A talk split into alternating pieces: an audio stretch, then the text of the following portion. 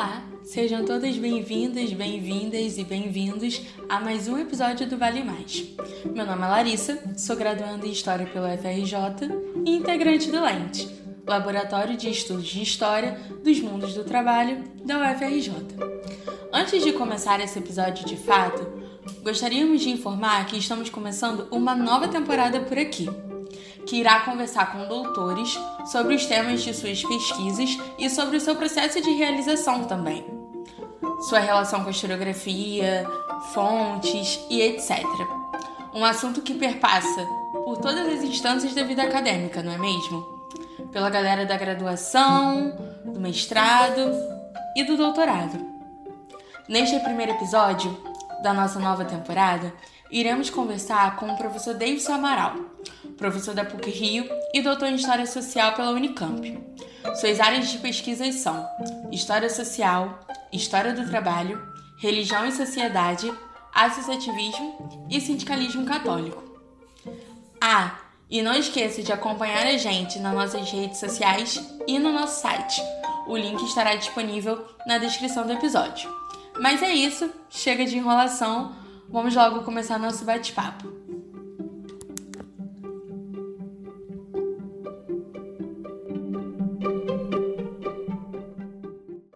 Olá, Davidson. Muito obrigada por ter aceitado o nosso convite. E agora me diga, quem é você no mundo e qual é a sua pesquisa? É... quem, eu sou, quem sou eu no mundo? É, bom, eu não sou a minha pesquisa, essa é a, essa, esse é o óbvio, né?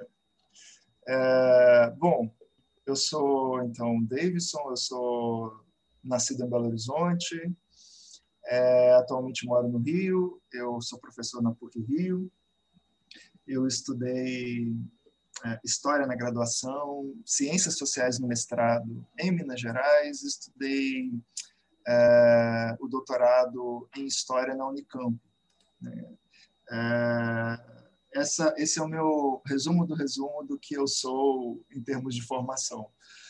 É, eu sei lá o que eu devo falar. Eu gosto de história desde desde sempre. Caí nessa por um acaso daquelas coisas do de quando você está escolhendo o que fazer na vida, no vestibular e etc. Como todo todo colega que eu tinha que gostava de humanos, todos prestavam vestibular para direito. Eu fiz vestibular para direito e história, só passei para história. e estou aqui até hoje, já há caramba, mais de 20 anos, né? Gente, mais de 20 anos. Desde eu comecei minha graduação em 2000, então já há 21 anos. Além da história, eu gosto, eu tenho muito, muitas outras coisas que eu gosto na vida, né? que são muito mais interessantes, eu acho. Não, eu sou eu sou um apaixonado por música e por fotografia, por exemplo. É, então, são coisas que eu faço no meu tempo livre. Eu gosto de tocar, gosto de. Né, eu toco violão, guitarra, ultimamente só violão mesmo. Né? Abandonei a guitarra elétrica. Eu já fui um adolescente com banda, mas atualmente o meu violão mal sai do meu quarto. Então, eu gosto muito de música e de tudo, assim, desde música popular brasileira até rock inglês, até música clássica. É, eu gosto, como eu disse, muito de fotografia, né? já fotografo aí, sei lá, talvez há uns 10 anos, é, como hobby, né? mas é algo que eu faço. A minha... E que eu acho que as duas coisas, de alguma forma, se, conectam com, com gostar de história. Porque é, eu vinculo muito as coisas que eu estudo, que eu leio, as coisas que eu vejo, e às vezes que eu vejo pela lente da câmera, ou as coisas que eu percebo na música, né? Sempre música para mim é muito mais que ouvir, né? Eu escuto um disco e vou estudar a história daquele disco, a história do artista, dos músicos que tocaram no disco, dos produtores, da gravadora. Então a coisa acaba indo além, né? Aquela coisa de ser pesquisador é, de formação acaba vindo para o seu hobby também, né?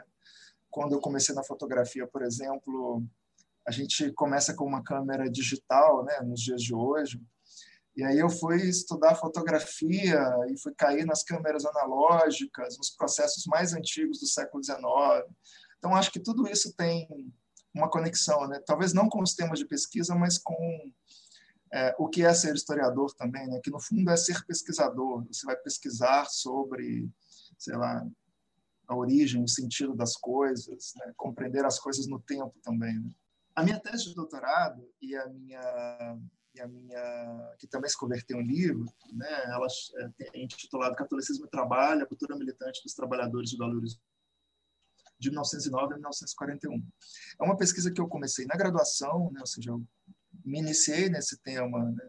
pela iniciação científica, é, levei para o mestrado. Né? No mestrado, eu fiz um estudo que era mais específico sobre um sindicato católico né, é, de Belo Horizonte. E no doutorado, eu fui estudar a militância católica como um todo na cidade. Né? Então, o que eu fiz na tese, em resumo, é, foi analisar o que eu chamo de cultura militante católica né, e a organização dos, do, da, dos trabalhadores e das trabalhadoras católicas de Belo Horizonte, é, desde num específico que vai que não que não se concentra num período tradicional, né? Porque começa em 1909 na Primeira República e vai até 1941 já na era Vargas, que que foi um recorte tomado pela ação do movimento mais especificamente pela trajetória do principal sindicato católico da cidade, que era a Confederação Católica do Trabalho. Então, é, em resumo, estudos sobre é, a conformação de uma militância católica em Belo Horizonte e a, e a criação de sindicatos que seguiam a orientação católica da doutrina social da Igreja, é, mas era uma militância leiga e que é, atuou nesse período especificamente. Né? Um estudo sobre militância católica. Então, Davidson, é, quando você estava falando um pouco sobre você, você estava comentando que pesquisar está meio que na sua essência, assim, né? Você também tem isso quando você está é, envolvido com a música e etc. Então, é, sobre catolicismo, sindicato e militância, eu queria que você contasse um pouco para gente como que você chegou nesse tema, como foi você escolher esse tema.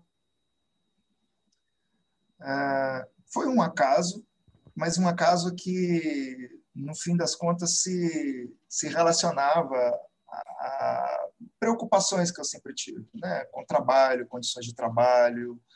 É, eram questões que sempre me permeavam já ali, permeavam já quando eu tinha 20 anos, né? possivelmente era.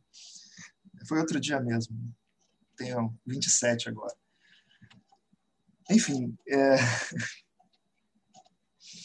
quando eu fui é, começar é, a fazer pesquisa durante a graduação, eu concorri a uma bolsa que no Centro de Pesquisa Histórica da minha universidade, da PUC Minas, e que era para participar como estagiário de uma pesquisa sobre a história do sindicato dos bancários na cidade.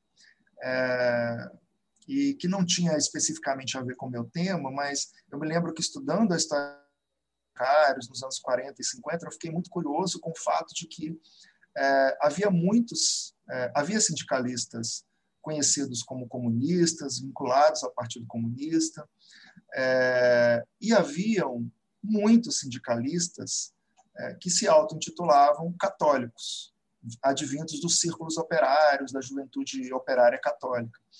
E eu nunca tinha ouvido falar disso estudando é, nos livros é, sobre movimento operário que eu li durante o meu curso de Brasil República na graduação. Então, curioso com a presença nos anos 40 e 50 de militantes formados dentro de movimentos católicos, eu fui buscar esse tema. Então, acabei encontrando sindicatos católicos já na Primeira República. Então, eu, eu caí, por um lado, por acaso, porque consegui uma bolsa de pesquisa como estagiário numa pesquisa sobre o movimento operário, mas também pela minha curiosidade de, ao me, me, me ao encontrar esse, a presença desses católicos, ter ido atrás, é, digamos, da formação dessa militância. Né? Então, eu, eu caí nesse tema dessa forma. Foi uma, uma inquietação que surgiu. É, não tem nada a ver com o fato de eu ter estudado graduação numa universidade católica. Né? É, a pesquisa da qual é, eu fiz parte da equipe não era uma pesquisa sobre militância católica. Então, foi por aí, foi mais ou menos assim. Quando você começou a sua fala, você tinha comentado que na, no início da graduação você não tinha é, ouvido muito falar sobre, sobre esse tema, sindicalismo envolvido com catolicismo, é, principalmente nesse período. Então, eu queria que você comentasse mais um pouquinho sobre essa parte de como foi essa sua relação com as fontes na graduação. Se foi muito difícil, não foi? Bom, é... o trabalho com as fontes na graduação, acho que ele necessariamente se dá quando o estudante faz algum tipo de iniciação científica em pesquisa é... e vai trabalhar no projeto de algum professor ou no seu próprio projeto de monografia. É, eu comecei estudando já, trabalhando já com documentos de um, uma organização sindical. Né? Então, é, é, muito tradicional se estudar, sempre foi se estudar é, sindicatos e, e organizações de trabalhadores a partir da imprensa e a partir de outros, a imprensa operária especificamente, né, como era chamada, a partir de outros documentos produzidos por essas organizações e por esses trabalhadores e trabalhadoras. Né. Então, eu comecei, eu fui treinado a ler jornais operários na graduação e a ler atas de reuniões de sindicatos. Né, foi o que eu fiz primeiro. E, e quando, quando eu fui fazer a minha própria pesquisa, ainda na graduação, que eu esbarrei com meu principal... É, a minha principal série documental, que era que era uma série muito vasta de, de jornais operários da Confederação Católica do Trabalho, eu fui estudar como né, analisar documentos de imprensa, né, especificamente sobre imprensa operária. Então, é, eu acho que a, a, relação principal com a fonte, do historiador com a fonte, e primeira, né, é, é o arquivo. Né? Quando o historiador vai para o arquivo, ele vê o documento pela primeira vez, né? ou, ou, era assim no meu tempo, né, com fichas. Tudo bem que eu, né, que eu peguei a transição, mas eram fichas de papel, jornal, máscara, luvas para ficar é, é, lendo documentos e transcrevendo ali para uma ficha, né? Esse era o tempo que a gente usava máscara por bons motivos, né? É, e ou mesmo né, é, que essa pesquisa seja é, online, como o caso da hemeroteca digital e etc., né, você tem ali o seu primeiro contato com o documento. Né? Então, acho que a, a, a gente a, aprende é, a, a, ler documento fazendo, lendo documento. Né? Acho que isso, isso é o essencial. E a segunda forma, eu acho que é entender como outros autores e autoras liam os documentos, liam as fontes. Né? Então, aprender a ler fontes é também é, é tentar aprender pelo exemplo dos outros. Né? Como outros autores leram a imprensa operária, como outros é, pesquisadores elaboraram suas pesquisas, como eles, eles trataram os documentos. Então, acho que basicamente são duas formas, e foi isso que eu fiz. Né? Eu, eu fui atrás dos documentos e fui entender como outras pessoas utilizavam, é, não, os, não apenas os próprios, os mesmos documentos que eu utilizava, mas outros também. Né? Acho que é a única e melhor escola. Né? Você aprende botando a mão na massa, né? mas você aprende também é, tentando entender como outros historiadores e outras historiadoras é, trabalharam com um determinado tipo de documentos. É, foi muito bom você ter falado essa questão de da gente aprender, né, pelo exemplo dos outros, porque a minha próxima pergunta era exatamente sobre isso, assim, é, a bibliografia da pesquisa. Então, eu queria saber mais um pouquinho sobre isso, de uma forma mais geral, história social do trabalho, e um pouquinho mais cirúrgico também com em relação ao seu tema. Óbvio que não dá, né, para fazer uma coisa, explicar todo mundo agora, mas só para a gente ficar mais um, por, um pouquinho por dentro dos autores.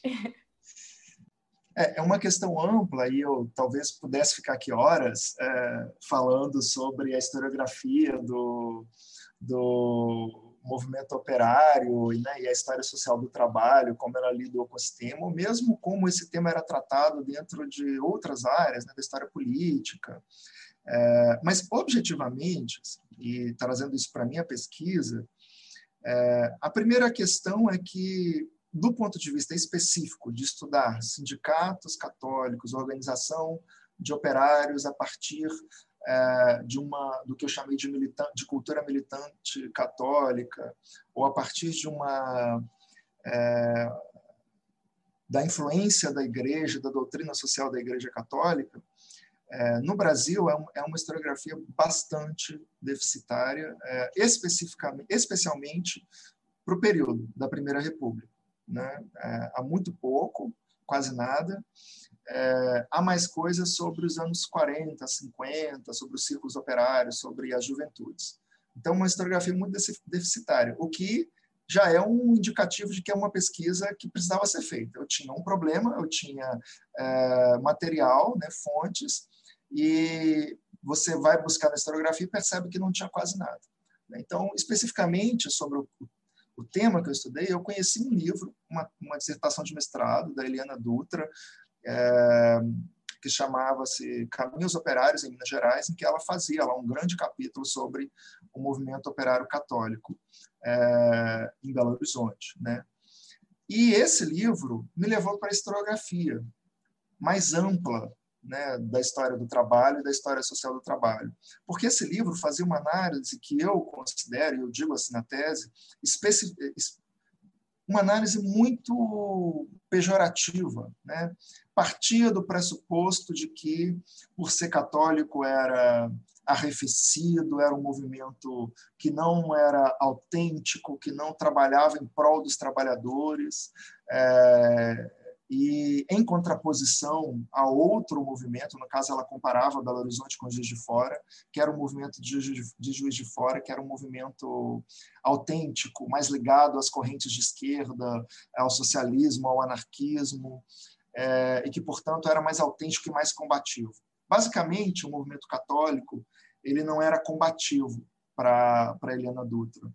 E isso me acendeu uma, uma luz. Será porque eu estou vendo aqui eles lutando por direitos nos jornais, estou vendo aqui eles pedindo é, moradia, pedindo aumento salarial, uma série de, de todas, todas as grandes pautas, né, jornada de oito horas, todas as grandes pautas dos trabalhadores pré-legislação trabalhista estavam ali na militância católica. Então, por que eles eram tão arrefecidos? Por que eles eram tão é, é, conhecidos como amarelos, né? tão cooptados, eram sempre é, adjetivações pejorativas. Então, eu fui para a historiografia mais ampla. Né?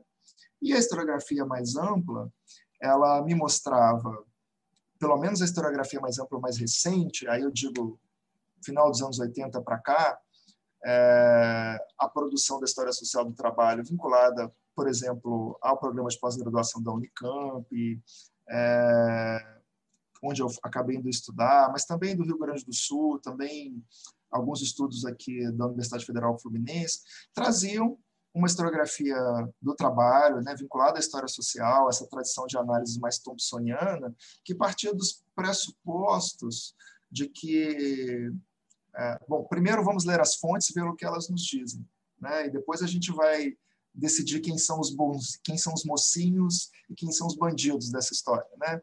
É, mas é, ela me mostrava que, que basicamente, né, a crítica que essa historiografia fazia à produção dos anos 40, 50, 60, né, de toda a história de produção historiográfica brasileira sobre trabalho, era que, olha, vamos buscar diversidade, vamos é, entender que a classe trabalhadora não é um, um, um, único elemento, né? ela é composta de elementos que muitas vezes são conflitivos, né?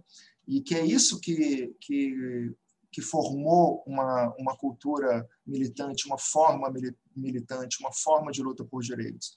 Então, a classe trabalhadora brasileira, que era muito compreendida, talvez, com o exemplo de São Paulo, do movimento operário marcado pelo chamado anarco-sindicalismo, né, era, era só uma experiência. Né? É, então, o que havia, é, que coabitavam né, elementos distintos, que disputavam entre si. Se existiam elementos distintos, por que, que uma militância católica é, não poderia ser considerada uma militância é, dita autêntica, né? porque essa, ideia de autenticidade também não, não, não cabe muito, autêntica entre aspas, digamos assim. É, né? Ou seja, o que eu queria era entender como é, e por que uma militância tinha se, católica tinha se formado naquela cidade, mas eu queria entender essa militância é, como uma militância escolhida pelos trabalhadores é, e não imposta a eles. Né? Ou seja, é, por que os militantes operários católicos é, em, em Belo Horizonte eram católicos e não mais anarquistas e não mais comunistas e não mais outra corrente militante. Né?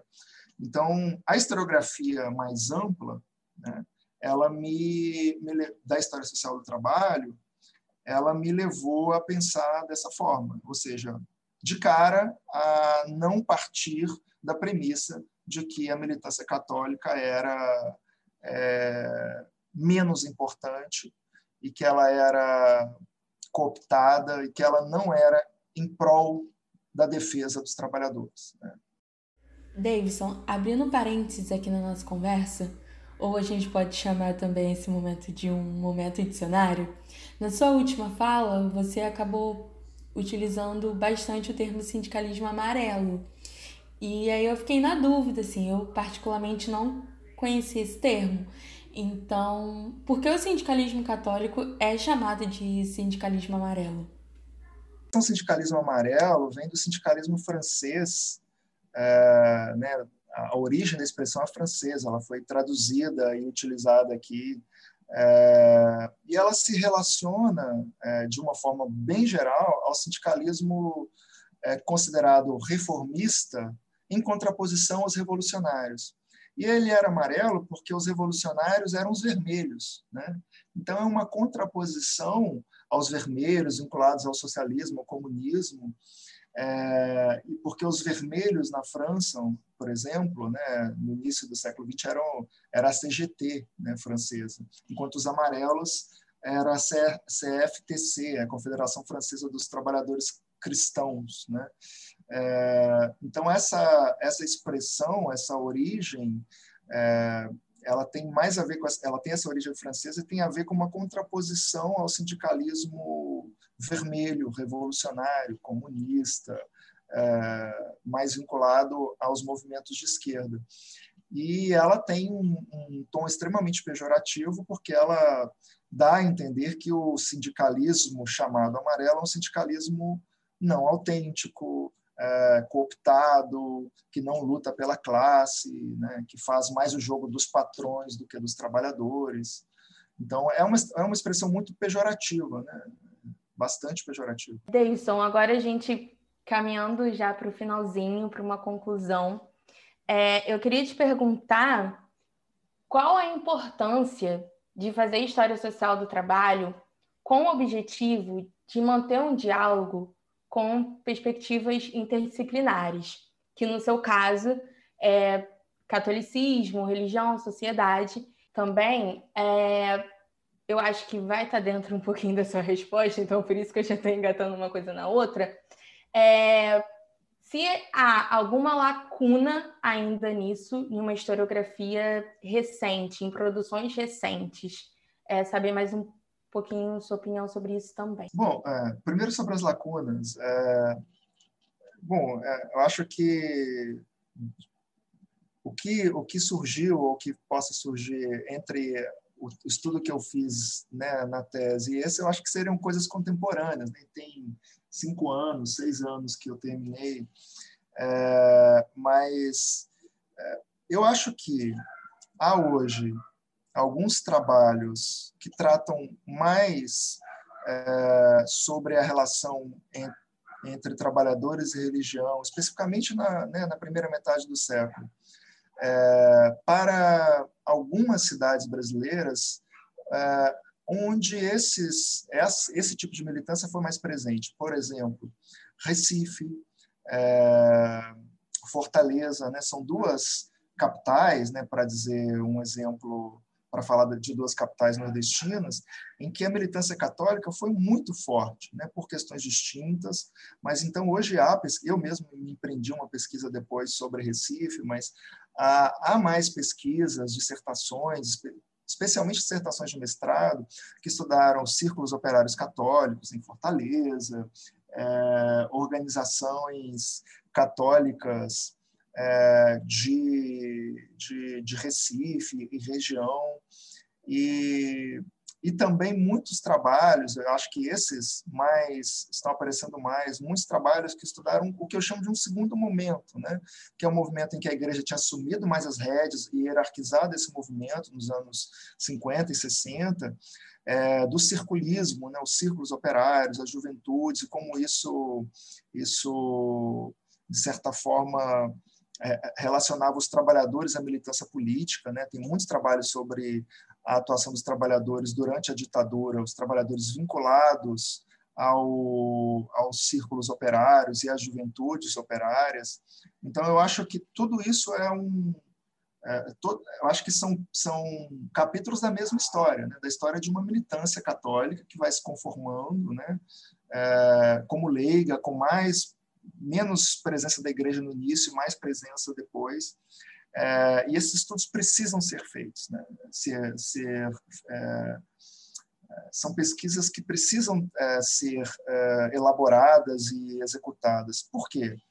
Porque eu acho que há uma, uma compreensão é, muito eu, eu, acho que a religião, de certa forma, eu não sou estudioso de religião, né? eu acho que isso é importante dizer, eu sou um, um, um historiador do trabalho, que estuda a história dos trabalhadores, é, mas que quis entender a influência da religião, ou seja, o papel da religião. Por quê? É, se a gente for pensar interdisciplinarmente, né, é, e hoje, por exemplo, a historiografia, a história social, a história social do trabalho, e também outras áreas da história, mas ela é muito influenciada por estudos de gênero, por estudos é, sobre raça, é, e que, de certa forma, estão mudando a forma de olhar para a experiência dos trabalhadores. Né? É, e essa, esses estudos, né, eles, digamos que eles surgiram de forma mais é, elaborada em outras áreas, na sociologia, é, especialmente, né? E esse tipo de, de elaboração de diálogo interdisciplinar está fazendo com que a toda a historiografia do trabalho, por exemplo, seja é, reescrita em certa medida. Né? A gente olha para a escravidão de outra forma, já por conta da, da, da, influência dos estudos sobre, sobre as origens do racismo na sociedade brasileira. É, a gente olha para a classe trabalhadora de outra forma, porque ela não é mais uma classe masculina, né? Ela é uma classe trabalhadora de trabalhadores e trabalhadoras, né? e tem muitos estudos recentes que têm enfatizado isso.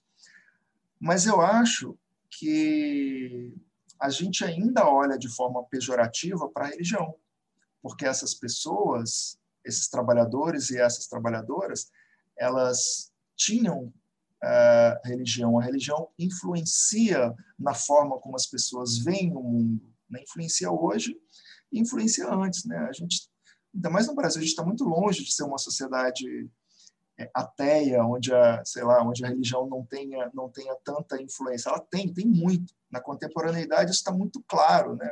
Nos resultados eleitorais, nas, nos discursos políticos, etc. E as origens da, disso precisam ser melhor compreendidas, né? Então eu eu acho que entender como uma militância de trabalhadores que era sim mais conservadora, sim, que considerava aspectos morais da moral católica, da moral religiosa para as suas escolhas, escolhas de fórmula de luta, escolhas de, de demandas, de objetivo, é, é uma forma de entender Né? Isso é necessário para entender a complexidade, né? para entender a riqueza, para entender como a classe trabalhadora, como os trabalhadores, como as trabalhadoras é, se forjaram em luta, né? é, como essa luta forjou a própria classe, como essa luta é, acabou sendo convertida é, em pautas que, que, que são pautas específicas que se transformaram gerais, em pautas gerais. Né? É, por exemplo, para dar um exemplo muito, muito é, pontual é, né, de uma pauta que eu acho que é específica e que surge a partir de uma, de uma idealização cristã do trabalho, né, a gente hoje tem na legislação brasileira algo que é chamado salário-família, né, por exemplo. Salário-família surgiu é, na Europa, por exemplo, de uma demanda de sindicatos católicos, e era outra coisa né? Era outra coisa. Era porque o salário família era pago pelo, pelo dono da fábrica, pelo patrão, é, para o chefe da família. Ou seja, se o homem trabalhasse na fábrica a esposa também, ele pagava para os dois. E hoje é um abono, né? um abono salarial, mas a origem do termo e a origem desse direito, é, que foi aperfeiçoado ainda bem, né? que não se paga o salário só para os maridos, né? mas é, vem daí. Né? Então, claro que esse é um exemplo é, pontual, né? Mas, bom, o que, o que eu acho que, para resumir, assim, né? O que a, eu acho que a minha pesquisa fez olhando para trás é, primeiro, tentar, é, tentar entender que, é, por uma série de questões, inclusive por, por, por pensar a importância da religião para as pessoas, né, e, e olhar para o objeto de pesquisa dessa forma, e não olhar de forma é, preconcebida pejorativamente, é que a gente tem que olhar para essa, para essa militância mais conservadora, é, tentando entender o que eles queriam, né? É, entender que aquela experiência foi uma experiência de classe, não foi uma experiência de classe trabalhadora e não de classe política que impõe uma militância mais dócil, uma militância mais arrefecida, uma militância amarela, cooptada, como chamava. É, porque a gente parte de um pressuposto, se a gente fizer o contrário, a gente parte do pressuposto que aqueles trabalhadores não são agentes né, de si mesmos.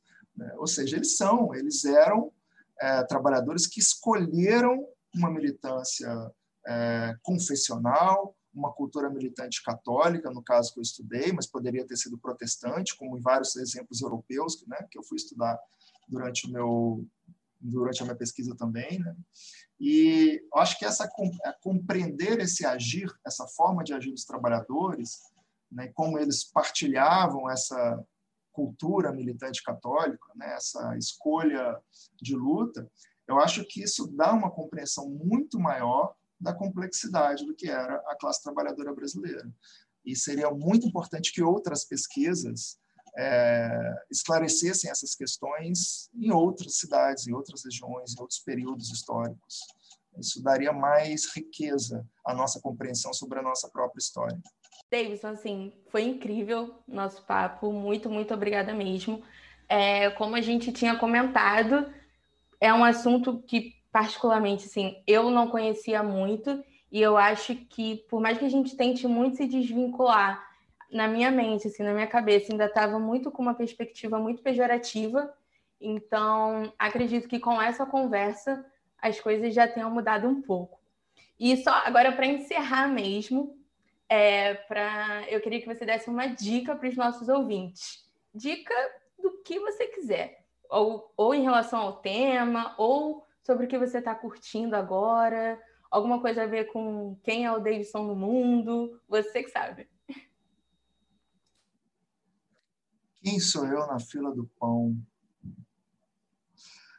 Uh, caramba. Bom, eu vou dar uma dica de um filme que se relaciona ao meu tema de pesquisa, mas é um clássico, né? Quem gosta de cinema possivelmente já assistiu, quem não gosta eu super recomendo.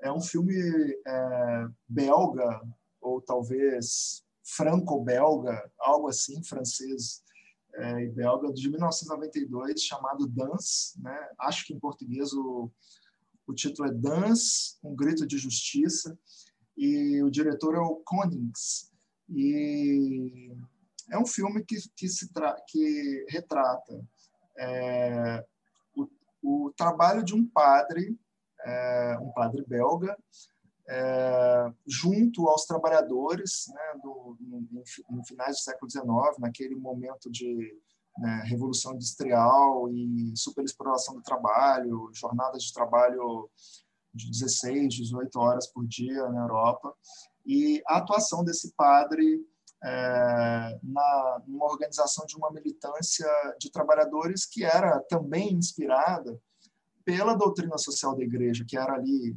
estava sendo elaborada no século XIX.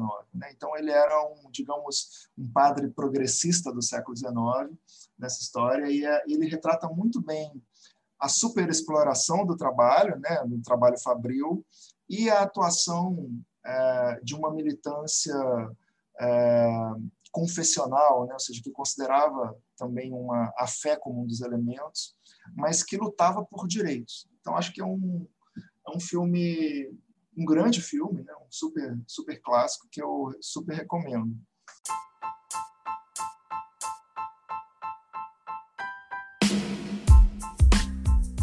Então é isso, galera. Muito obrigada por ter escutado a gente até aqui. Muito obrigada mais uma vez, Davidson. Muito obrigado, Larissa, pelo convite. É um prazer participar do podcast. Eu adoro o Lente, adoro o Vale Mais, então é um prazer estar aqui. Até o próximo episódio, gente. Tchau, tchau.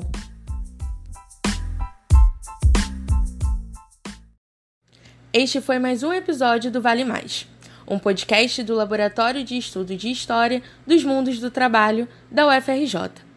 Produção e apresentação de Larissa Farias e Eliane Nagasawa. Entrevistado da vez foi o professor Davidson Amaral e gravação e edição de Larissa Farias.